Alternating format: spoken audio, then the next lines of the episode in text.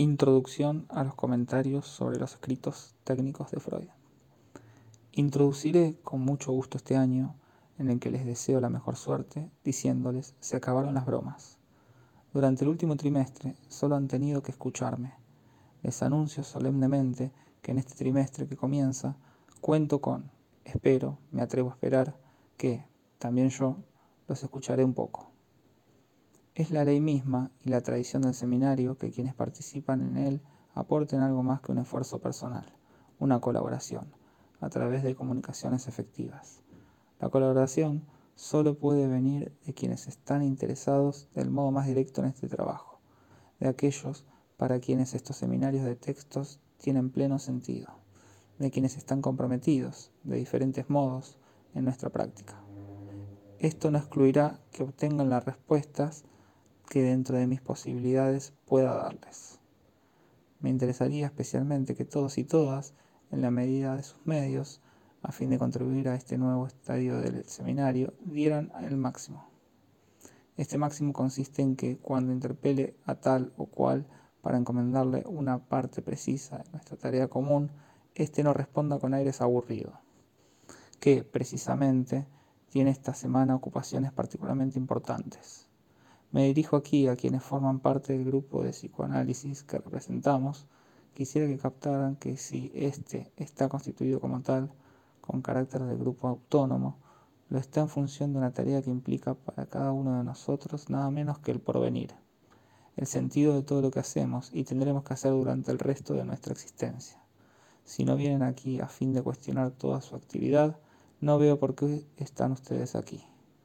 ¿Por qué permanecerían ligados a nosotros, en lugar de asociarse a una forma cualquiera de burocracia, quienes no sintiesen el sentido de nuestra tarea?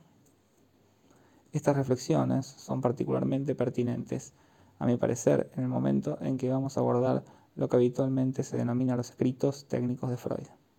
Escritos técnicos es un término ya establecido por cierta tradición, estando Freud aún en vida. Apareció bajo el título de Klein Schrifte, un pequeño volumen inoctavo que escogía cierto número de escritos de Freud, comprendidos entre 1904 y 1919, cuyo título, presentación y contenido indicaban que trataban del método psicoanalítico. Lo que motiva y justifica esta forma es la necesidad de alterar al practicante inexperto, quien querría precipitarse al análisis y a quien hay que evitarle ciertas confusiones respecto a la práctica del método y también respecto a su esencia. Se encuentran en estos escritos pasajes de suma importancia para captar el progreso que ha conocido en el curso de estos años la elaboración de la práctica. Gradualmente vemos aparecer nociones fundamentales para comprender el modo de accionar de la terapéutica analítica, la noción de resistencia y la función de la transferencia el modo de acción e intervención en la transferencia e incluso, hasta cierto punto, el papel esencial de la neurosis de transferencia. Es inútil, pues, subrayar aún más el peculiar interés que tiene este pequeño conjunto de escritos. Ciertamente este agrupamiento no es completamente satisfactorio, y el término escritos técnicos no es quizás el que le da su unidad. Unidad que no por eso es menos efectiva. El conjunto es el testimonio de una etapa en el pensamiento de Freud. Lo estudiaremos desde esa perspectiva. Estos textos constituyen una etapa intermedia. Ella continúa el primer desarrollo que alguien, analista cuya pluma no siempre es acertada, pero que en esta ocasión hizo un feliz hallazgo. Bello incluso, denominó la experiencia germinal de Freud. Precede la elaboración de la teoría estructural. Los orígenes de esta etapa intermedia deben situarse entre 1904 y 1909. En 1904 aparece artículo sobre el método psicoanalítico. Hay quienes sostienen que surge allí por primera vez la palabra psicoanálisis. Esto es falso, pues Freud ya la había utilizado mucho antes, aun cuando es empleada allí de modo formal. Y en el título mismo del artículo, 1909, momento de las conferencias en la Clark University, del viaje de Freud a América, acompañado de su hijo, Jung. Si retomamos las cosas en el año 1920, vemos elaborarse la teoría de las instancias, la teoría estructural o como Freud también la llamó metapsicológica. es este otro desarrollo de su experiencia y su descubrimiento que nos ha legado. Como pueden ver, los escritos llamados técnicos se escalaron entre estos dos desarrollos. Esto es lo que les confiere su sentido. Es una concepción errónea creer que su unidad surge del hecho de que Freud habla en ellos de técnica. En cierto sentido, Freud nunca dejó de hablar de técnica. Basta evocar ante ustedes los estudien Uber History, que no son más que una larga exposición del descubrimiento de la técnica analítica. La vemos allí en formación. Esto es lo que le da su valor. Por ellos habría que empezar, si quisiera, hacerse una exposición completa, sistemática del desarrollo de la técnica en Freud. La razón por la cual no he tomado los estudios en Uber History es sencilla, no son fácilmente accesibles, ya que no todos leen alemán, ni siquiera inglés.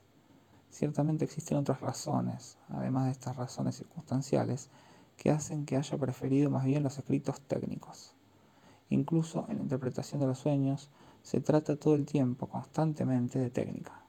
No hay obra alguna, dejando de lado lo que ha escrito sobre temas mitológicos, etnográficos, culturales, donde Freud no aporte algo sobre la técnica. Inútil también es subrayar que un artículo como Análisis Terminable e Interminable, aparecido hacia 1934, es uno de los artículos más importantes en lo que a técnica se refiere. Quisiera ahora acentuar la actitud que me parece deseable mantener este trimestre en el comentario de estos escritos. Es necesario fijarla desde hoy. Obtendremos, evidentemente, una completa satisfacción si consideramos que estamos aquí para inclinarnos con admiración ante los textos freudianos y maravillarnos. Estos escritos son de tal frescura y vivacidad que nada tienen que enviar a otros escritos de Freud. Su personalidad se revela aquí a veces de modo tan directo que es imposible dejar de encontrarla. La simplicidad y la franqueza del estilo son ya, por sí mismas, una especie de lección. Particularmente la soltura con que encara el problema de las reglas prácticas que se deben observar nos permite ver en qué medida ellas eran para Freud un instrumento, en el sentido en que se dice una herramienta hecha a medida.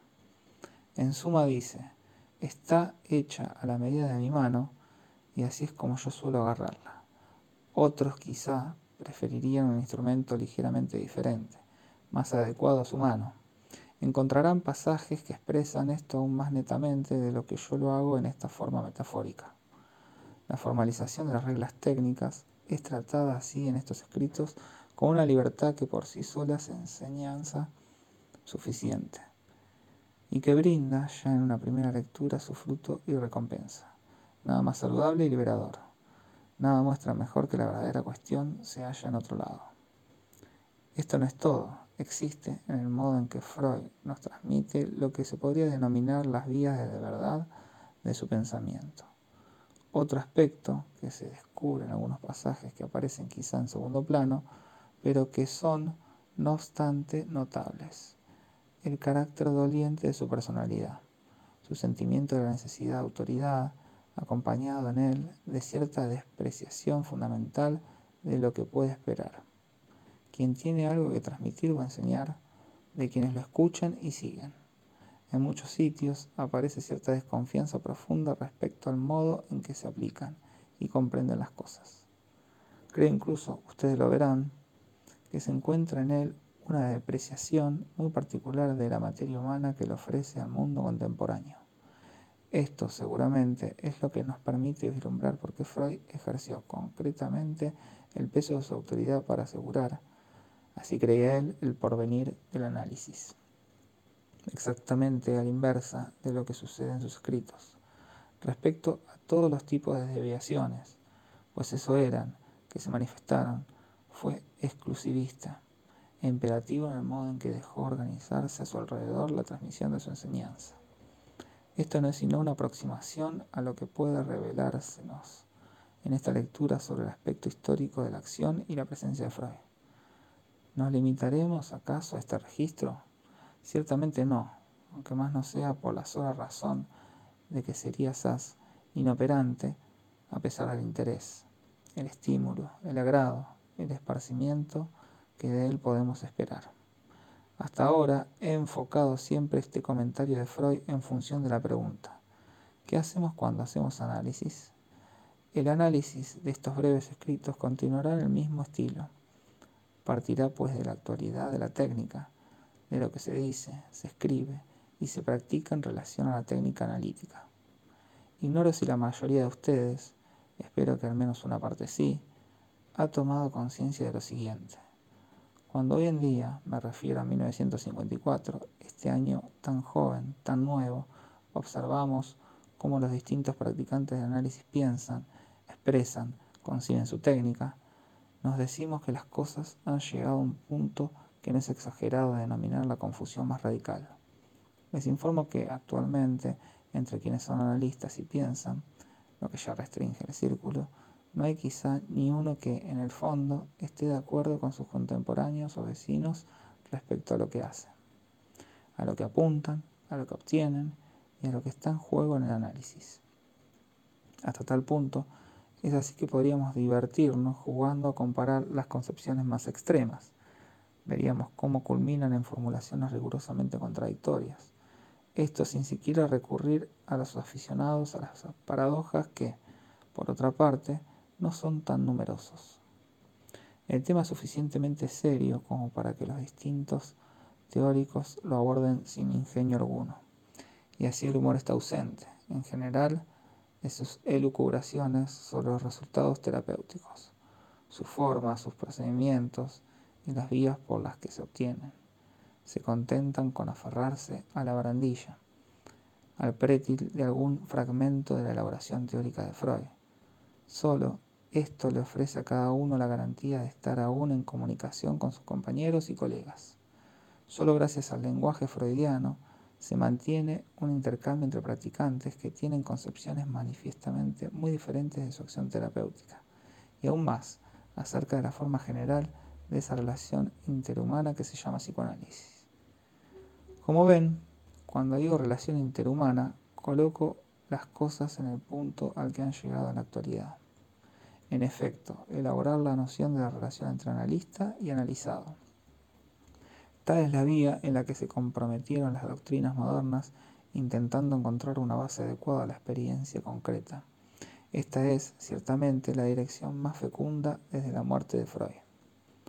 M. Balint la denomina Two Bodies Psychology, expresión que, por otra parte, no es suya, ya que la tomó del difunto Rickman una de las pocas personas que, después de la muerte de Freud, ha tenido los medios analíticos un poco de originalidad teórica. En torno a esta fórmula pueden reagruparse fácilmente todos los estudios sobre la relación de objeto, la importancia de la contratransferencia y cierto número de términos conexos, entre ellos en primer lugar el fantasma. La interacción imaginaria entre analizado y analista es entonces algo que debemos tener en cuenta. ¿Significa esto que es una vía que nos permite situar correctamente los problemas? En parte sí, en parte no.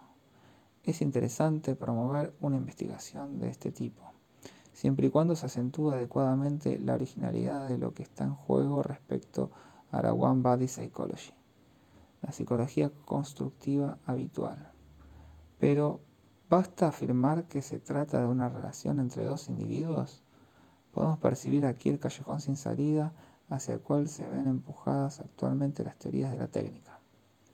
Por el momento no puedo decirles más, aun cuando quienes están familiarizados con este seminario deben sin duda comprender que, sin que intervenga un tercer elemento, no existe chupa de psychology.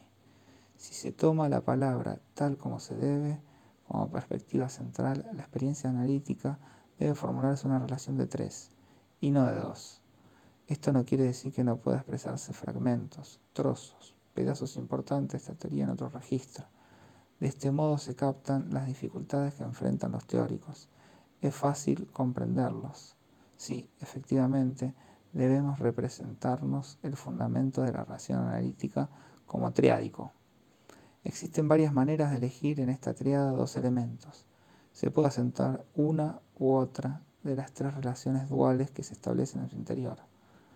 Esta será, ya verán, una manera práctica de clasificar cierto número de elaboraciones teóricas que son datos de la técnica. Es posible que todo esto pueda parecerles por el momento un poco abstracto, y para introducirlos en esta discusión quiero intentar decirles algo más concreto.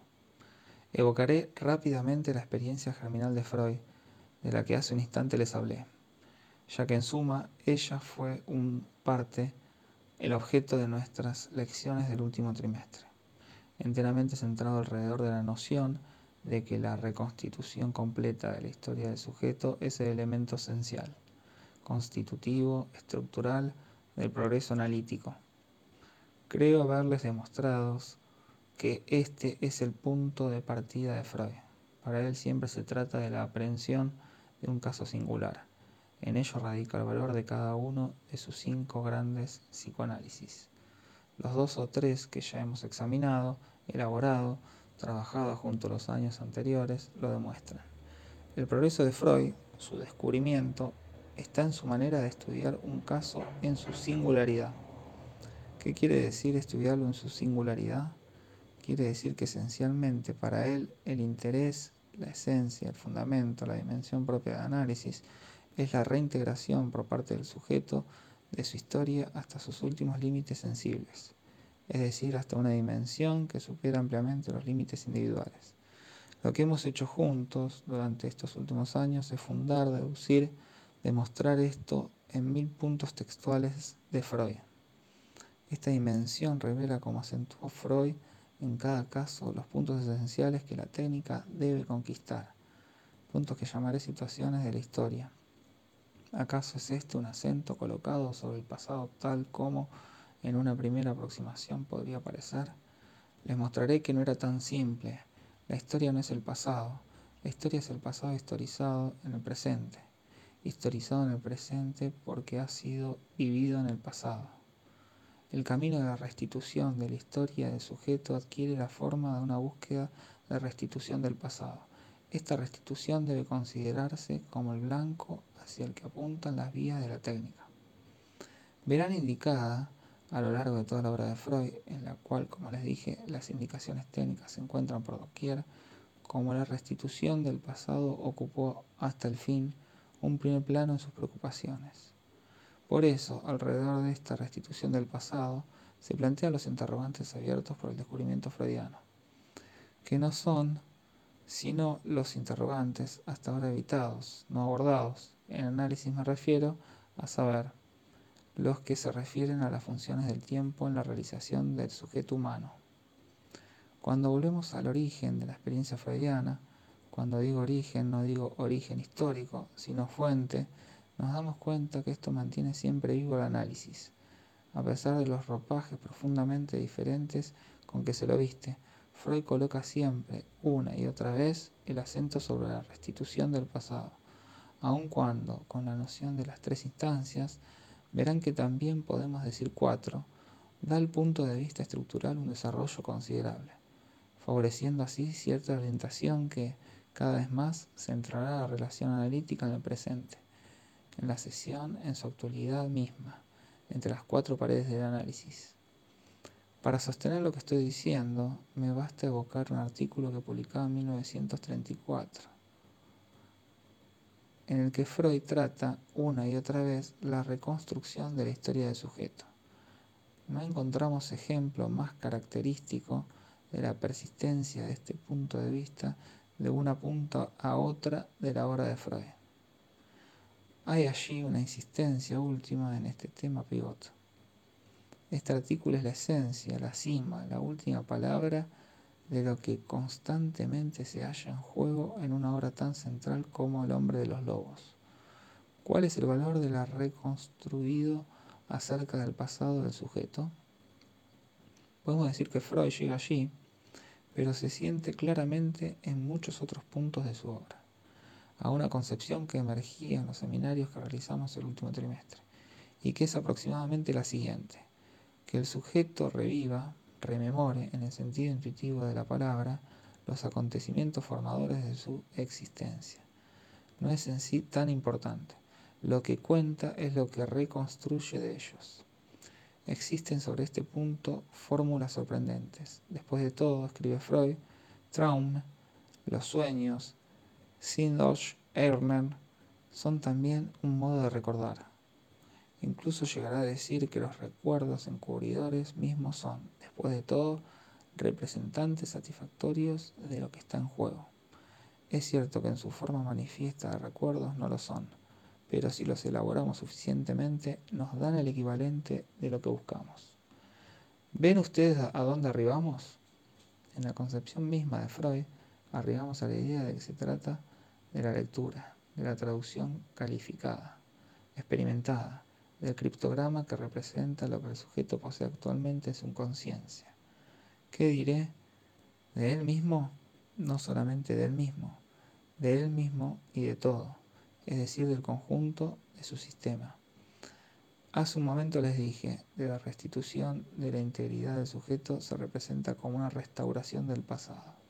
Sin embargo, el acento cae cada vez más sobre la faceta de reconstrucción que sobre la faceta de revivencia en el sentido que suele llamarse afectivo.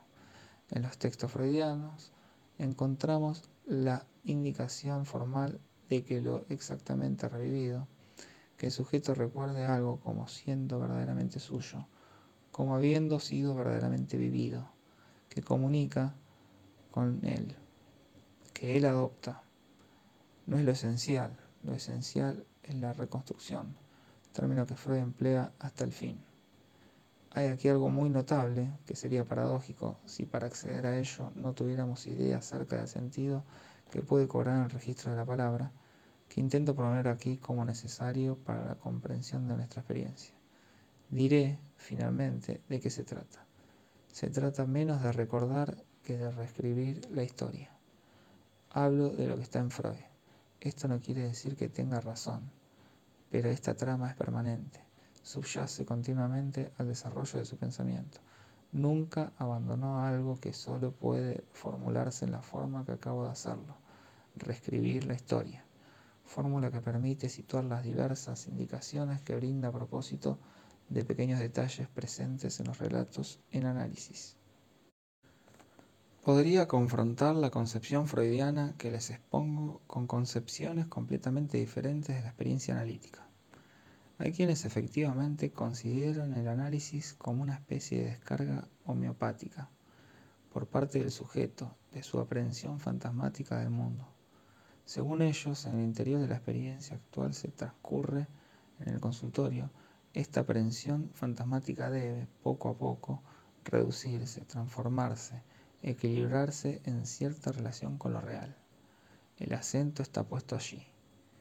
Pueden verlo claramente en otros autores que Freud, en la transformación de la relación fantasmática en una relación que se llama, sin ir más lejos, real. Sin duda, pueden formularse las cosas de modo más amplio, con suficientes matices como para dar cabida a la pluralidad expresiva, como lo hace una persona que ya nombré aquí y que escribió sobre técnica.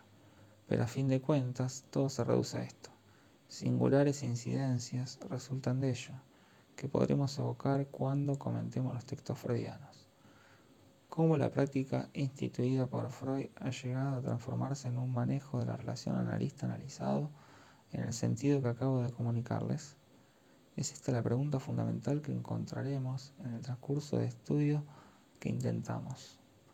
Esta transformación es consecuencia del modo en que fueron acogidas, adaptadas, manejadas las nociones que Freud introdujo en el periodo inmediatamente ulterior al de los escritos técnicos, a saber, las tres instancias.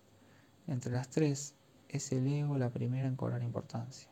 Todo el desarrollo de la técnica analítica gira desde entonces en torno a la concepción del ego.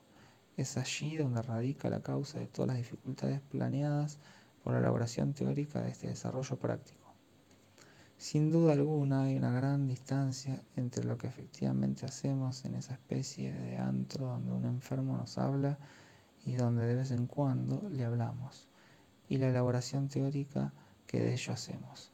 Incluso en Freud, en quien la separación es infinitamente más reducida, tenemos la impresión que se mantiene una distancia.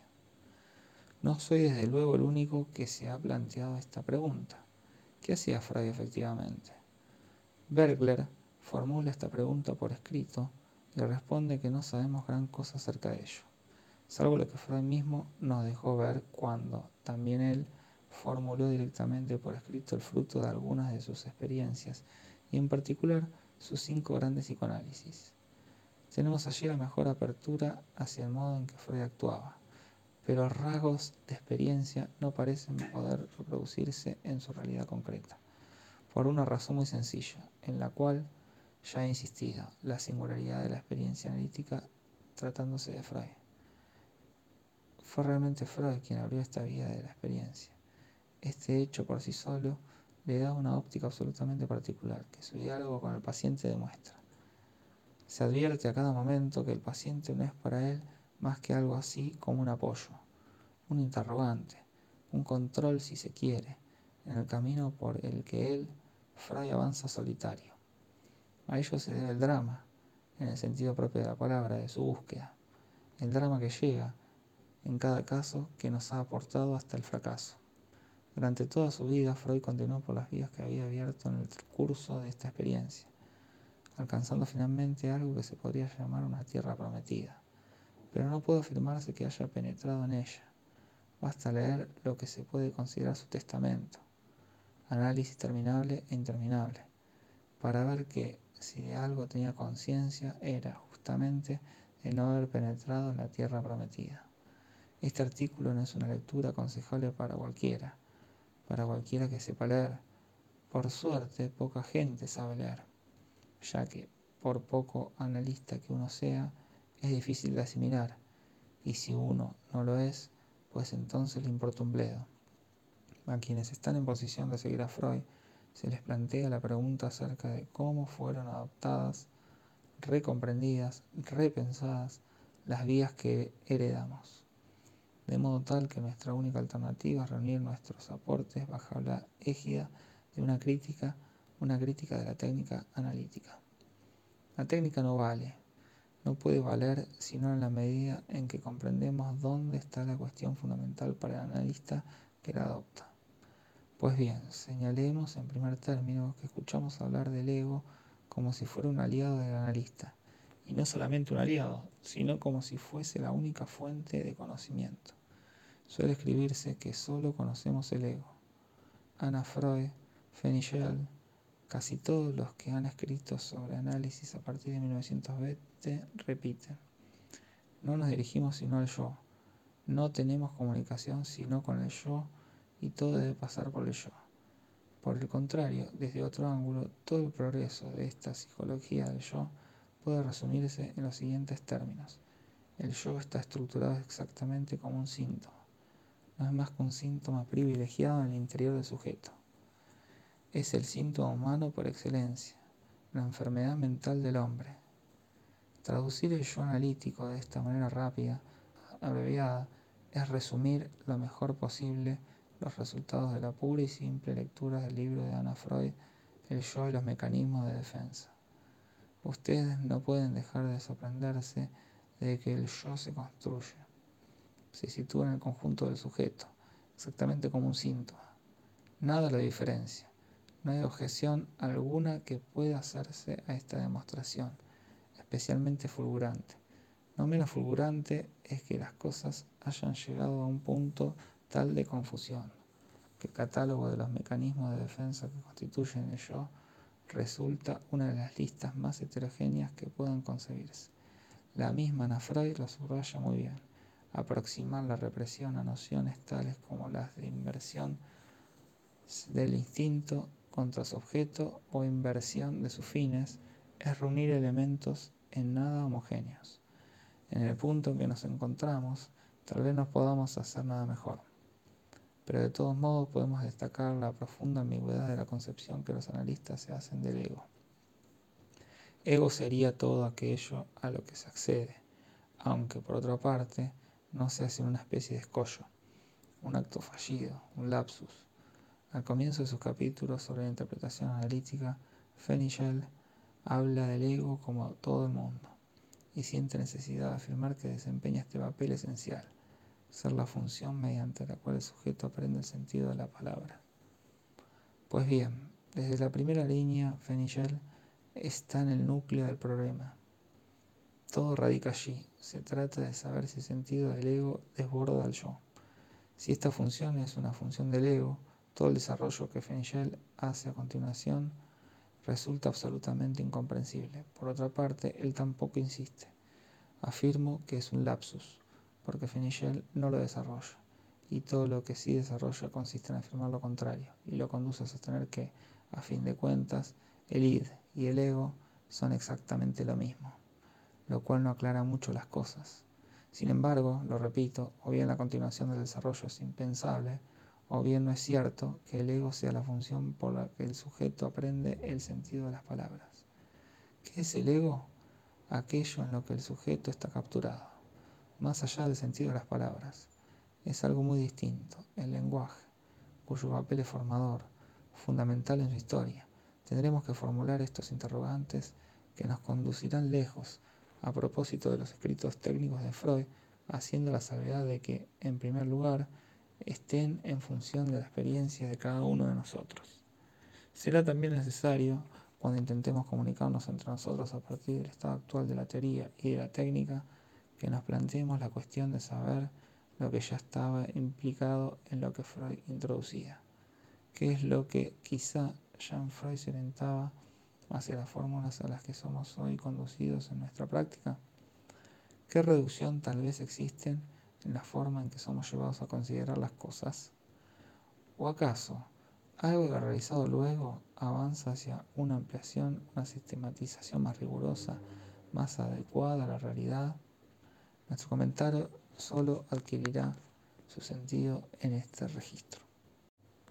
Quisiera ofrecerles una idea más precisa aún sobre la manera en que encaro este seminario. Han visto al final de las últimas lecciones que les he expuesto el esbozo de una lectura de lo que puede llamarse el mito psicoanalítico. Esta lectura está orientada no tanto a criticarlo, sino más bien a medir la amplitud de la realidad con la que se enfrenta y a la cual brinda una respuesta mítica. Pues bien, el problema es más limitado, pero mucho más urgente cuando se trata de técnica. En efecto, el examen que debemos hacer de todo lo que pertenece al orden de nuestra técnica no debe escapar a nuestra propia disciplina. Si hay que distinguir los actos y comportamientos del sujeto de lo que viene a decirnos en la sesión, diría que nuestros comportamientos concretos en la sesión analítica están igualmente distanciados de la elaboración teórica que de ellos hacemos. Sin embargo, no es esta sino una primera verdad, que solo adquiere su alcance si se la invierte, y quiere decir al mismo tiempo tan próximos. El absurdo fundamental del comportamiento interhumano solo puede comprenderse en función de ese sistema, como acertadamente lo ha denominado Melanie Klein, sin saber, como siempre, lo que decía, llamado yo humano, a saber, esa serie de defensas, negaciones, barreras, inhibiciones, fantasmas fundamentales que orientan y dirigen al sujeto. Pues bien, nuestra concepción teórica de nuestra técnica, aunque no coincida exactamente con lo que hacemos, no por ello deja de estructurar, de motivar la más trivial de nuestras intervenciones sobre los denominados pacientes.